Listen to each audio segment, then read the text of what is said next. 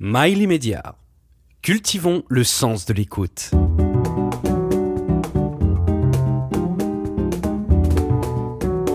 Conversation intime avec Catherine Sellac. Votre prénom et votre nom. Salomé Lelouch. Votre profession. C'est toujours une question compliquée. Et vous en avez plusieurs. Ouais, surtout au moment de remplir pour les parents d'élèves, vous savez, le truc, ça dépend des moments. Disons, euh, je fais du théâtre. ça, c'est vraiment général et global. On va détailler. Qualité remarquable. Euh, la franchise. Et défaut avoué. La franchise. Et une philosophie de vie, une sorte de mantra. Et ça change. Ça change tout le temps. Euh, j'essaie d'être de plus en plus optimiste joyeuse et de plus voir. J'ai beaucoup jugé les gens gays et optimistes et j'étais un peu pessimiste et noire. J'essaye de, j'essaye de basculer de l'autre côté de la force. Si je vous désigne par vos initiales SL, vos quatre sœurs et, votre deux, et vos deux frères peuvent tous lever le doigt. C'est vrai. Ça, c'est une singularité. Oui, ouais, c'est chouette d'ailleurs. Enfin, on aime bien cette euh, chose. C'est tombé parce que la première fois, Simon, c'était par hasard. C'était le prénom de mon grand-père. Mon père a donné le prénom de son père. Euh, puis Sarah, c'était aussi un peu par hasard. Et comme ils avaient tous les deux un S, c'est posé la question. Et moi, ça a été le, ça a basculé. Ça a vraiment failli être Margot très longtemps. Euh, et même, j'ai des, comment s'appelle les trucs de naissance là, les gourmettes au nom de Margot. Et ça a basculé deux jours après ma naissance. Vous avez euh, tous gardé le patronyme de Lelouch. Est-ce qu'il a été encombrant parfois dans votre vie? Oui, oui, euh, et, c'est marrant parce que se pose la question, s'est beaucoup posé la question de euh, savoir si j'allais le donner à ma fille ou pas. Et je ne l'ai pas donné. Voilà. dans, ça, Donc elle porte le nom de son père. Elle porte le nom de son père, ce qui n'est pas le cas de tous mes neveux et nièces qui portent les deux noms. Puis de plus en plus d'enfants portent les deux noms. Et euh, c'est marrant que vous posiez la question, parce que j'écris là-dessus en ce moment sur ce que c'est que ça, cette, espèce de transmission, d'avoir les deux noms, ce que ça raconte du féminisme, que ça raconte de notre histoire et tout ça. Et euh, oui, il est difficile à porter, et en même temps, sincèrement, il y a pire aussi dans la vie. Enfin, je, c'est pas non plus. Est-ce que c'est à l'école où vous avez plutôt reçu des colibés? À ce sujet? Bah oui, d'abord parce que la louche, elle est louche. Euh, enfin, on peut vraiment s'amuser avec, on va pas se mentir, c'est quand même marrant pour, pour les enfants qui ont envie de se moquer. Et puis, dans un deuxième temps, euh, parce que euh, je, je, quand j'étais petite et que je jouais dans les films de mon père ou dans ceux des autres, j'étais sous le nom de Salomé, tout court.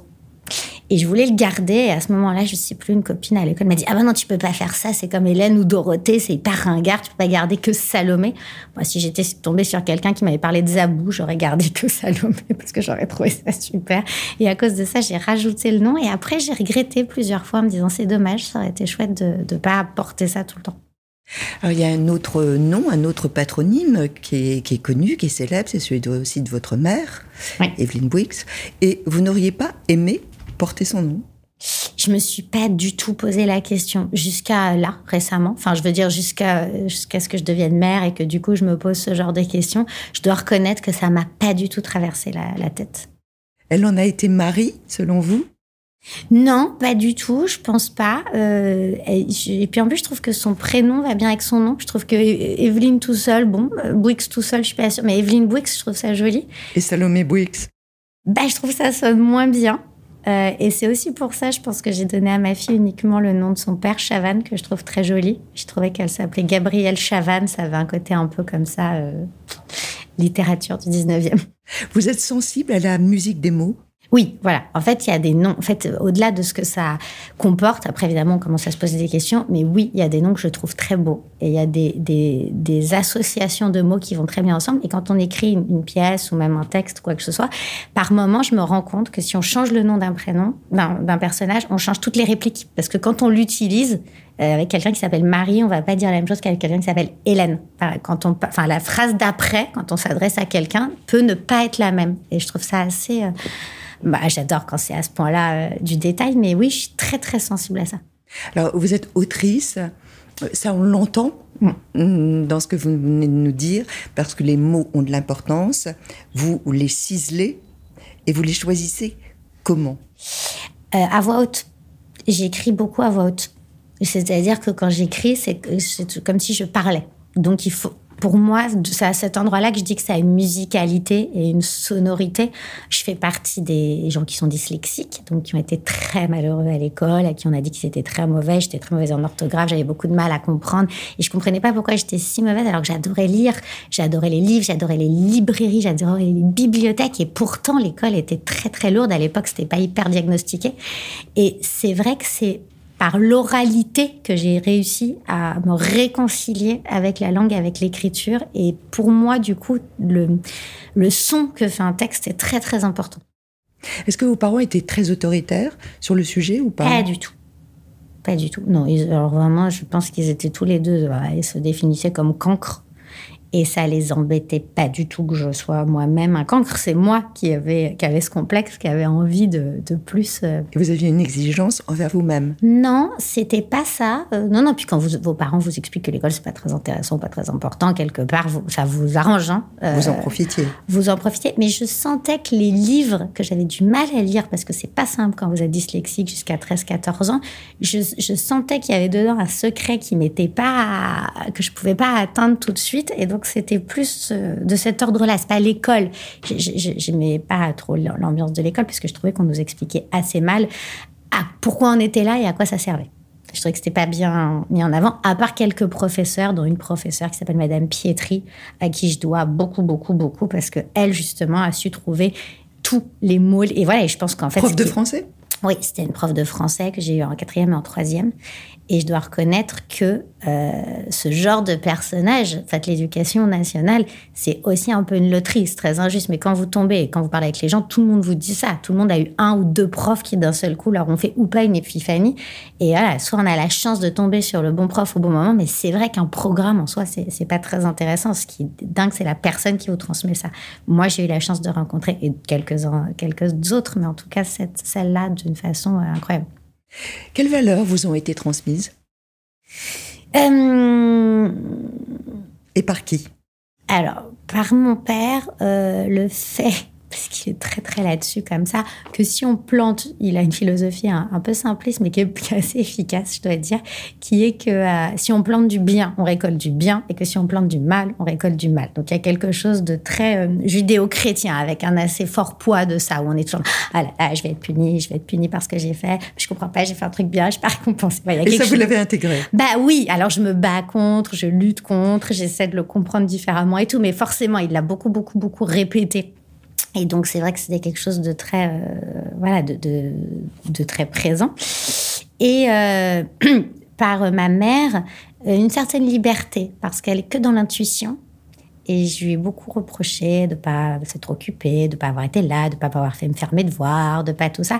Mais en réalité, quand même, elle était très protectrice. Elle m'a donné de l'amour tout le temps tout le temps, un regard inconditionnel qu'on peut retrouver dans Romain Gary. Enfin, vous voyez ce que je veux dire, voilà, dans, dans, ce genre de texte ou dans le livre de ma mère d'Albert Cohen.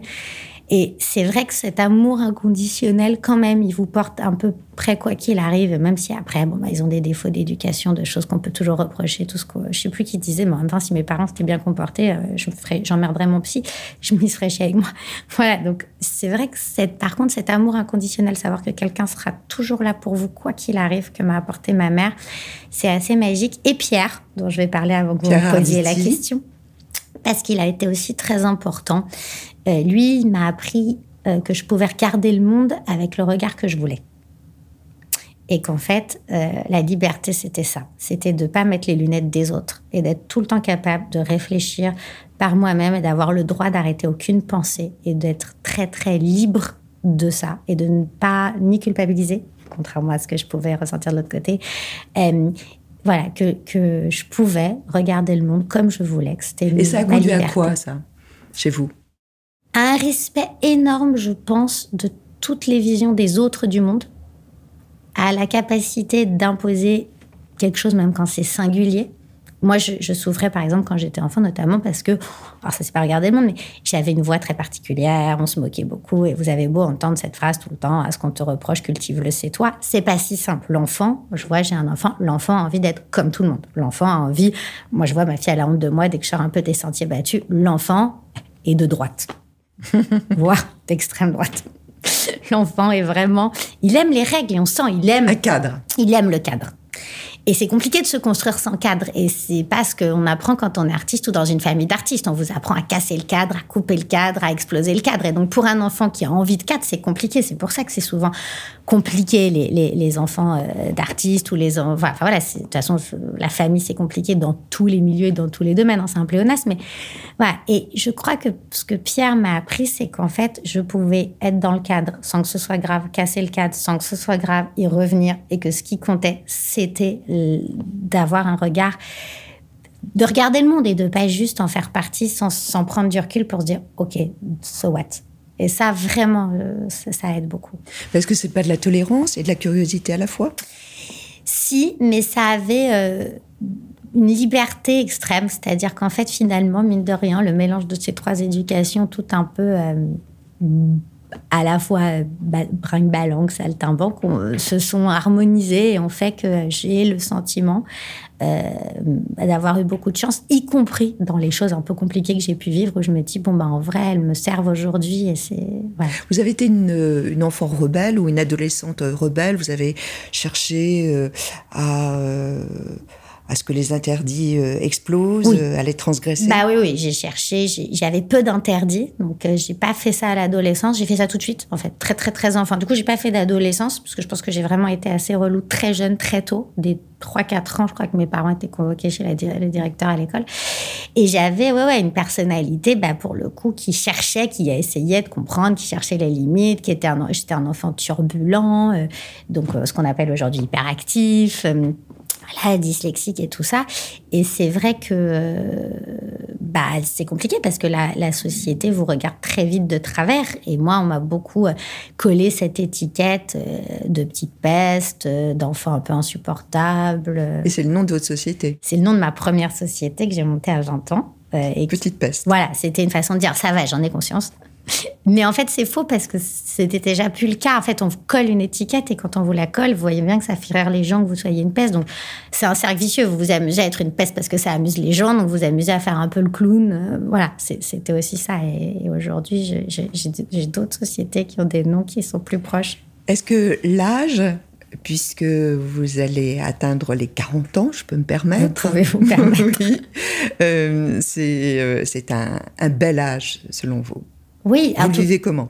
Écoutez, plutôt bien. Après, évidemment, je suis comme tout le monde. Je préférerais. Euh, c'est plus physiquement, en fait, qu'on aimerait ne pas changer. Là, je vous regarde, je me dis, bon, bah, si vous pouvez me donner l'adresse de la personne avec qui vous avez passé un pacte secret pour pas bouger, je suis preneuse. Mais honnêtement, je suis plus heureuse aujourd'hui qu'à 20 ans. Enfin, beaucoup de gens le disent. Je me sens beaucoup mieux dans, voilà, dans ma vie de femme de 40 ans que dans ma vie de femme de 20 ans. Mais euh, je n'ai pas non plus hyper hâte de découvrir euh, ce qui. Enfin, voilà. Oui, comme tout le monde, j'ai un peu peur. Vous êtes directrice d'un théâtre, le théâtre Le Pic. Là, c'est une histoire aussi incroyable parce que euh, vous l'avez été très jeune. Euh, à l'époque, vous aviez comme compagnon Arthur Junior. Donc tous les deux, vous avez euh, créé ce lieu qui existait déjà, mais pas sous cette forme-là. C'était Ciné 13, ça appartenait à votre, à votre père. Est-ce que ce genre de challenge, ça construit? Oui, oui, oui. Alors en plus celui-là, je l'ai pas, je l'ai, pas du tout choisi. Hein. Je l'ai pris un peu comme ça entre deux eaux. Le théâtre, euh, mon, père avait racheté dans les années 80. C'est l'ancien théâtre du Tertre. J'aime bien lui redonner toute son histoire et dire pourquoi je l'ai débaptisé parce que c'est l'ancien théâtre du Tertre. Les théâtres sont protégés à Paris et donc comme mon père a acheté là-bas, il fallait qu'il reconstruise un théâtre dans le pâté de maison. Or, euh, bah lui, il s'en fichait d'avoir un théâtre. Ce qui l'intéressait, c'est une salle de cinéma. Donc, il a construit une salle de cinéma qui a fait théâtre un temps comme ça. Et effectivement, quand j'ai eu 20 ans et que je me suis mise avec Arthur Junio, Arthur, il avait quelque chose. Arthur, c'est la personne qui m'a vraiment réconciliée avec le fait d'être fille d'eux. Moi, je vivais ça pas très bien. J'étais en culpabilité. J'avais l'impression que c'était compliqué de faire le même métier. Bon, que ses parents comprenaient la place de quelqu'un. Enfin, je comprenais tous les gens qui s'attaquent aux, filles, aux fils d'eux. Il y a un gros mouvement là-dessus aujourd'hui et je dois reconnaître que je, je le, je le comprends. Je comprends pourquoi il y a, Et Arthur, alors, il s'en fichait tellement qu'il m'a complètement déculpabilisé de tout ça. Lui, il avait passé, ah, mais c'est super, on a appris ce métier depuis toujours, du coup, on sait, c'est comme le boulanger, le fils du boulanger qui regarde son père pétrir le pain et tout. Donc, il m'a complètement détendu au niveau de la culpabilité et c'est lui qui a eu l'idée qu'on prenne ce lieu et je l'ai pris avec lui mais j'ai un peu suivi et subi puis j'ai rien compris on avait 20 ans on avait comme seule euh, consigne de pas perdre d'argent mon père a dit vous pouvez faire joujou mais si je perds un centime on arrête tout de suite et du coup, on a tout découvert d'un coup, c'est-à-dire euh, la TVA, les contrats, la loi du travail. Et au début, on payait personne, on faisait n'importe quoi. Et vous aviez quel âge? 20 ans. 20 ans, lui 23. Enfin, vraiment, on était des bébés. On a appris. J'ai monté la boîte de prod Petite Peste et on a monté une qui s'appelait L'Art d'Enfer à l'époque. C'est vous dire si on a bien choisi les noms.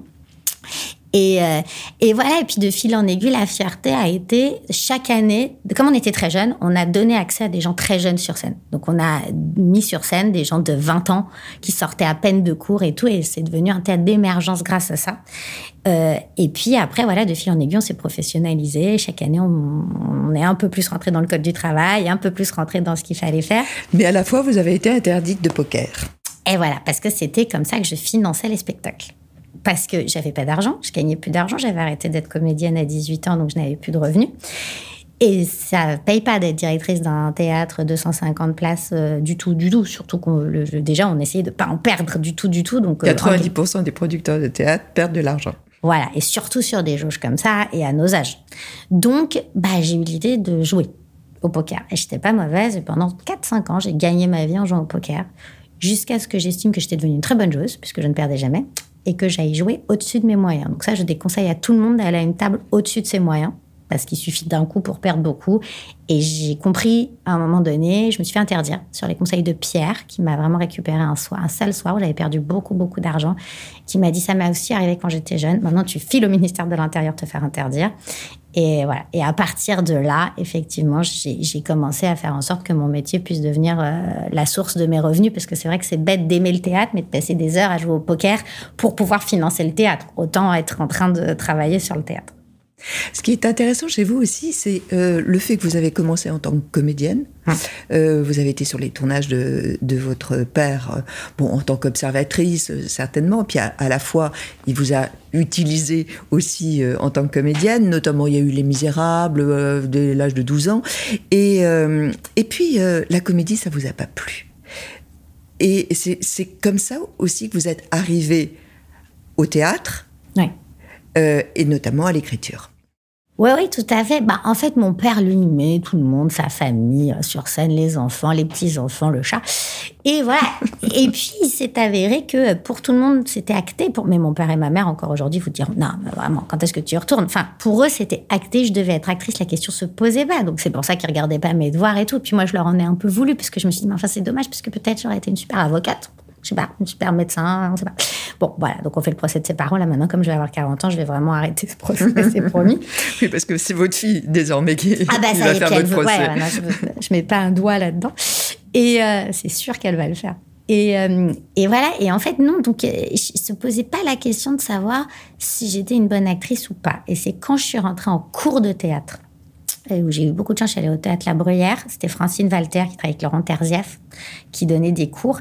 Et là, en fait, j'ai compris qu'il y avait des bons acteurs, des mauvais acteurs, enfin, et que ça se travaillait, mais surtout qu'il y avait quelque chose de l'amusement, c'est-à-dire qu'il fallait que ça les amuse. Et moi, je restais dans ces cours parce que quelque chose m'amusait, me passionnait même, mais j'avais pas tout de suite compris que c'était la mise en scène, l'écriture, construire des histoires. Et en fait, très vite, j'ai dit, je veux pas être comédienne. Et aussi, je pense, euh, si je suis très honnête, alors j'ai beaucoup dit que c'est parce que je n'étais pas bonne actrice, ce qui était vrai, mais aussi, je pense, parce que j'ai vu trop d'acteurs souffrir autour de moi et que je crois que je voulais me protéger et ne pas être dans l'attente du désir des autres qu'on vous propose un rôle.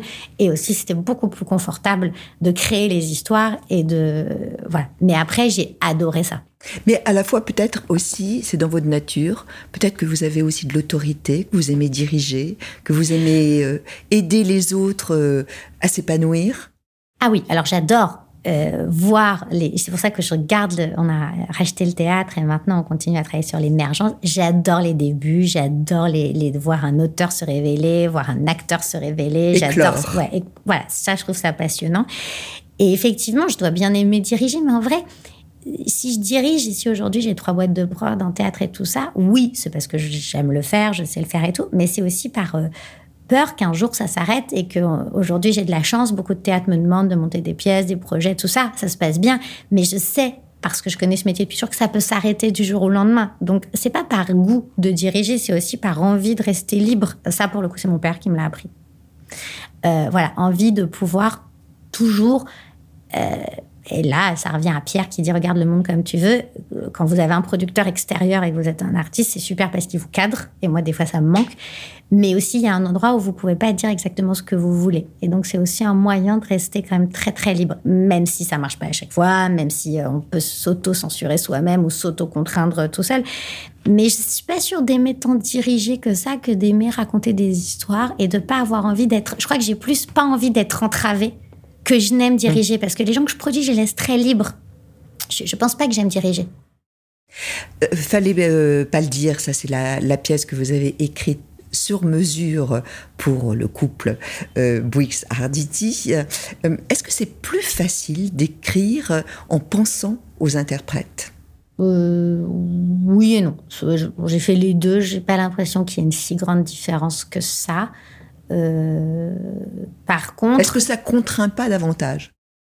Bah, ce qui a contraint là, c'était qu'il voulait être un couple. Et que moi, j'avais pas forcément envie de parler de couple à ce moment-là.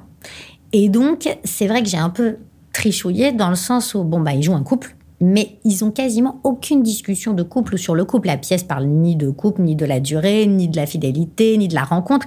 Elle ne parle que de sujets de société parce que je pense qu'à ce moment-là, euh. j'avais envie de parler de ça. Et étonnamment, comme c'était avec mes parents, j'ai un peu, on, règle toujours des comptes quand on écrit. En vrai, on écrit aussi pour ça. Et donc, j'ai un peu fait les sujets que de nos disputes à nous. Donc, eux se disputent beaucoup sur scène, mais c'est mes disputes avec eux ou avec mon mec dans la vie, ou avec mon père, ou tout ça. Et j'ai gardé par contre l'intimité de leur rapport. C'est-à-dire ce couple qui s'insulte et qui redevient très amoureux un quart d'heure après, qui, est, qui leur est vraiment, vraiment très, très Enflammé. Ils peuvent monter dans les tours très facilement et redescendre. Donc ça, j'ai gardé le visuel d'eux, la chair d'eux. Mais pour les mots, je reconnais que c'est plus eux et moi qu'un couple. Euh, dans la pièce La tête des enfants, euh, avec Pascal Elbé et Marie Gillin, euh, cette dernière, elle a eu une extinction de voix. Et, ce jour-là, c'est vous qui l'avez remplacée. Ah, en répétition. En répétition.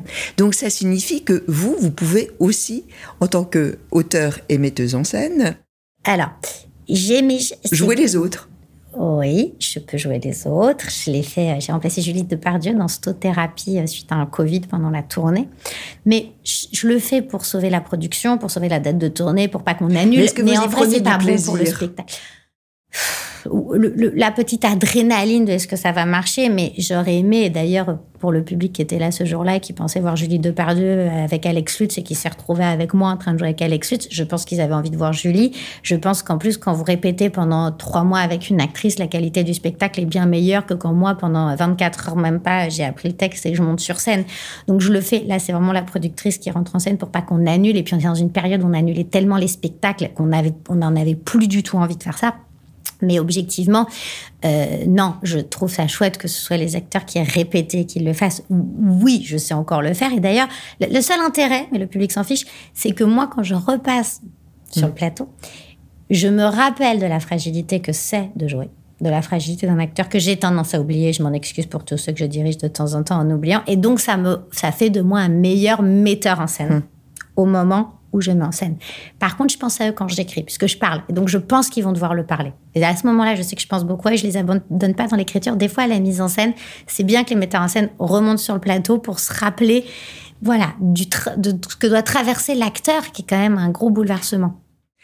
Il y a une, une trame, euh, vous, vous, diriez, Salomé, euh, qui est commune à, à toutes vos pièces vous en avez euh, écrit quoi Une bonne douzaine hein, ouais, Écrite cinq, j'en ai mis en scène une bonne quinzaine. Mais même celle que j'ai pas écrite et que je mets en scène, je me rends compte qu'il est quand même toujours un peu question de la même chose, qui est tout le temps un peu euh, le dire et le pas dire, le penser et le faire. C'est-à-dire toujours cette dichotomie entre ce qu'on dit, ce qu'on pense, euh, de, puisque la tête des enfants, c'est de jurer fidélité, donc c'est la superstition. La superstition, c'est ce qu'on dit, c'est ce qu'on croit. Est-ce qu'on croit Je crois que je suis un peu en boucle sur euh, le fait d'être fidèle à soi-même et comment. Et je trouve que Virginie Efira a hyper bien parlé récemment. On lui a posé la question atroce suite à tout ce qui s'est passé en disant Mais vous, alors, vous soutenez quoi? Vous soutenez qui? Vous Et elle a dit C'est très dur d'être fidèle à soi-même. Donc on fait des choses, des fois, qui sont pas notre intime, ce qu'on adorerait être et ce qu'on adorerait faire. Je crois que ça, c'est quelque chose qui me passionne parce que je trouve ça à la fois intime et politique. Parce que pour avancer dans le politique, on a aussi besoin à un moment donné d'être ces choses-là. Et j'ai l'impression qu'à chaque fois, je suis un peu en boucle là-dessus. Mais il y a aussi une pièce euh, très politique, politiquement, correcte, voilà. Et là, c'est une confrontation de points de vue.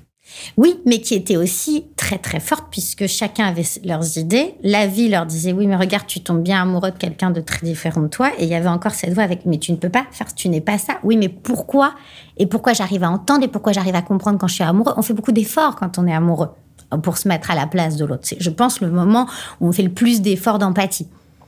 Et euh, deux personnes qui étaient vraiment euh, avec des convictions extrêmes. Voilà, une, une, bobo de gauche, euh, voilà, très très très sûre d'elle, prof d'histoire, tout ça, très woke comme on dit, Euh, et, voilà, donc plus que certains profs d'histoire, même, euh, voilà. Et un militant d'extrême droite contre l'avortement euh, et contre très, très, très fermé sur l'immigration.